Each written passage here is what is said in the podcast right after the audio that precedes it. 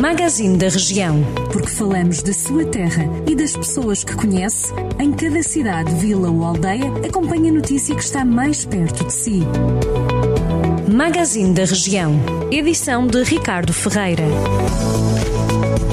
Abrimos a edição desta terça-feira do Magazine da Região com a notícia de um homem com 60 anos infectado com Covid-19 que foi interceptado por uma patrulha da GNR de Santa Combadão quando se encontrava às compras no interior de um supermercado. No local, os militares da Guarda identificaram e notificaram o sujeito que, segundo as autoridades, confirmou estar infectado desde o dia 5 de fevereiro, numa altura em que tanto ele como a companheira testaram positivo ao novo coronavírus.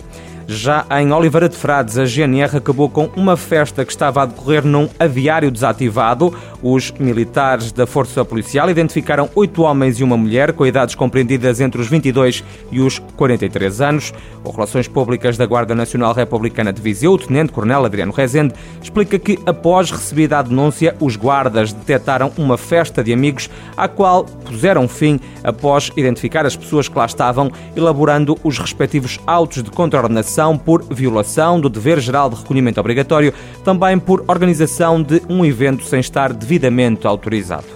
Em Aguiar da Beira, equipas da Câmara Municipal têm estado mobilizadas nesta altura de agravamento da pandemia da Covid-19, num conselho que é um dos que tem maior incidência de casos. A autarquia, através dos funcionários, tem feito contactos de proximidade com a população local em todas as freguesias, com vista a sensibilizar para a importância dos cuidados a ter para prevenir o contágio e combater o novo coronavírus.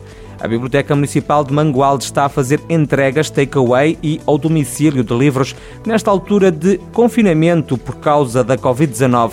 Encerrado fisicamente, o espaço cultural gerido pela Câmara mantém aberto o serviço de empréstimo domiciliário.